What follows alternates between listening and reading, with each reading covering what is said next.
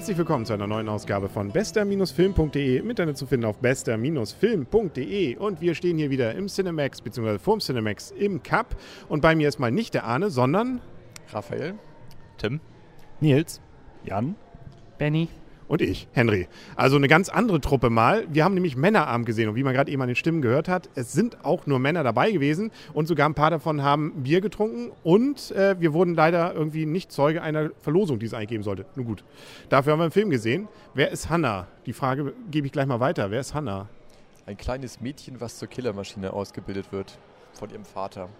So ungefähr. Zumindest das kriegt man eigentlich schon am Anfang mit. Ich glaube, man sollte vielleicht von der Story gar nicht zu viel verraten. Es geht auf jeden Fall darum, dass eine ganze Menge Leute ziemlich böse Schmerzen erleben, oder? Ja, kann man so sagen. Also kurz, kurz gesagt, es geht tatsächlich also um ein Mädchen. Und zwar die gleiche Schauspielerin. Hat ihn jemand gesehen von euch, den Film In meinem Himmel von Peter Jackson? Da spielt sie nämlich ein kleines Mädchen, das vergewaltigt wird und früh stirbt und dann aus ihrem Himmel heraus verfolgt, wie der Mörder gefasst wird. Aber hier ist sie ein bisschen älter geworden und durchaus etwas brutaler. Ist mit Mark Wahlberg auch, ne? Genau, genau, genau. Wie gesagt, über den Film will ich gar nicht zu viel erzählen, weil da durchaus Überraschungen sind und ich finde, man sollte auch den Trailer nicht vorher gesehen haben, weil da sind einige Gags drin, ähm, die finde ich, äh, wenn man sie jetzt im Film sieht, ähm, dann man schon erwartet sozusagen. Aber wie hat er denn ge- insgesamt gefallen? Also ich muss ganz ehrlich sagen, schöne Bilder vor einer schönen Kulisse mit einem geilen Soundtrack von den äh, Chemical Brothers. Also war toll, hat mir gut gefallen. Gebras, das hätte ich gar nicht gekannt. Sind die hier aus Deutschland? Ich weiß gar nicht, wo die herkommen, aber die machen auf jeden Fall eine äh, gute Elektromusik, würde ich sagen. Also die passt auch gut und sie geht ja auch erst los ab so diesem, ja, so ein Viertel des Films, wo sie ja dann in der äh, Zivilisation ist und da ähm, passt es auch ziemlich gut, finde ich. Wobei dieser Film ja sowieso so eine Art, ja, ich glaube, eine Kooperation zumindest mit Deutschland ist. Hamburg kommt ja drin mit vor. Aber erstmal, wie hat dir der Film gefallen? Mir hat der Film mittelmäßig gefallen. Warum? Ich bin von einem Actionfilm ausgegangen. Action war auch vorhanden. Teilweise ist die Action aber ziemlich für lange Strecken zu kurz gekommen. Das heißt, du hättest dir, also ich meine, brutal war es ja an einigen Stellen, muss man ja sagen. Aber ja, stimmt. Also so ein paar ruhige Szenen hatte er, glaube ich. Ne? Also ich fand auch hier so ein, zwei Längen, oder? War für mich zu viel Länge. Das ist, ähm, wie Tim schon meinte, zu wenig Action, hatte ich auch an Erwartung an den Film. Und bei der Musik, er war auch nicht so spannend. Die Musik hat schon 20 Sekunden vorher vorweggenommen, wenn denn irgendwas passiert. Man wusste schon, Techno-Melodie geht los. Irgendwann setzt der Bass ein und dann war es aber schon längst die Kampfszene oder was auch immer. Dann wird auf jeden Fall einer diese Szene nicht überleben, kann man eigentlich sagen. Eigentlich immer bis auf eine Szene, wo sie im Internet surfen wollte. Da ist sie durch die Stadt gelaufen, es ging wieder mit dieser Techno-Melodie los. Man dachte, oh, gleich kommt was und dann hat sie nur im Internet gesurft. Ja.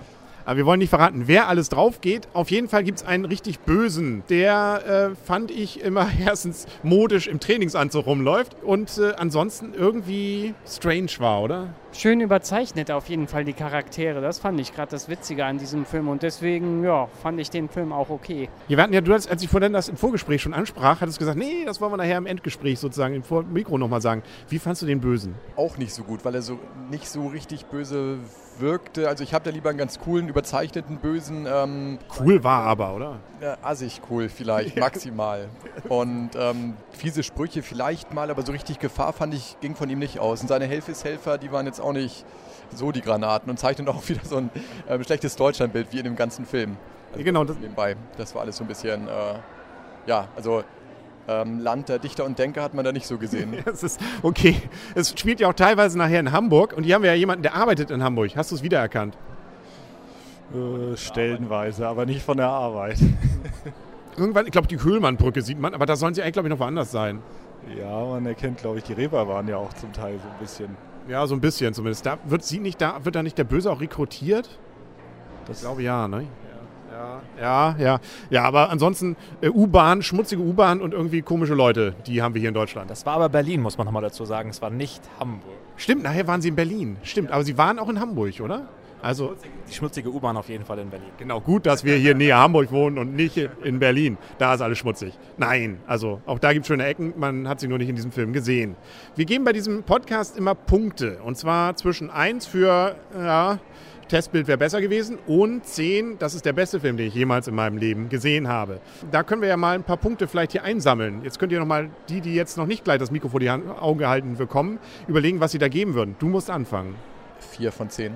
Vier von zehn. Das gehört, glaube ich, bei uns schon mit zu den richtig schlechten Wertungen. Gut, das äh, Wertesystem kenne ich jetzt nicht ähm, so in- und auswendig bei euch, dann vielleicht vier bis fünf, aber Ich will dich nicht umschwimmen, aber was, was macht dich dazu, dass er unterdurchschnittlich schlecht ist? kann auch an Erwartung liegen, was der Zug als Minuspunkt waren, ähm, einige Leute im Kino mit Selbstgesprächen. Ähm, das kommt dazu, also jetzt nur den Film so trotzdem, aber vier bis fünf mehr würde er nicht bekommen, weil ich vom Trailer eine andere Erwartung hatte und der Film für mich nicht besonders spannend war und die Action-Szenen auch ein bisschen sehr dürftig und dann nicht immer zur Zufriedenheit, was man ja vielleicht sich erhofft hat, dass es ein bisschen spannender ist, äh, ein bisschen mehr kaputt geht. Ist schwer zu beschreiben, also was man, wie man hätte den Film äh, besser darstellen können. Lieber so ein Michael Bay-Film wo, oder so ein, so ein äh, Film, Endzeitfilm, wo einfach die ganze Erde geschrotet wird. Das muss ja auch nicht sein, also der würde auch keine 10 von 10 kriegen, aber ein bisschen spannender. Okay. Das will ich überzeugen und das hat der Film nicht. Bei dir? 5 von 10.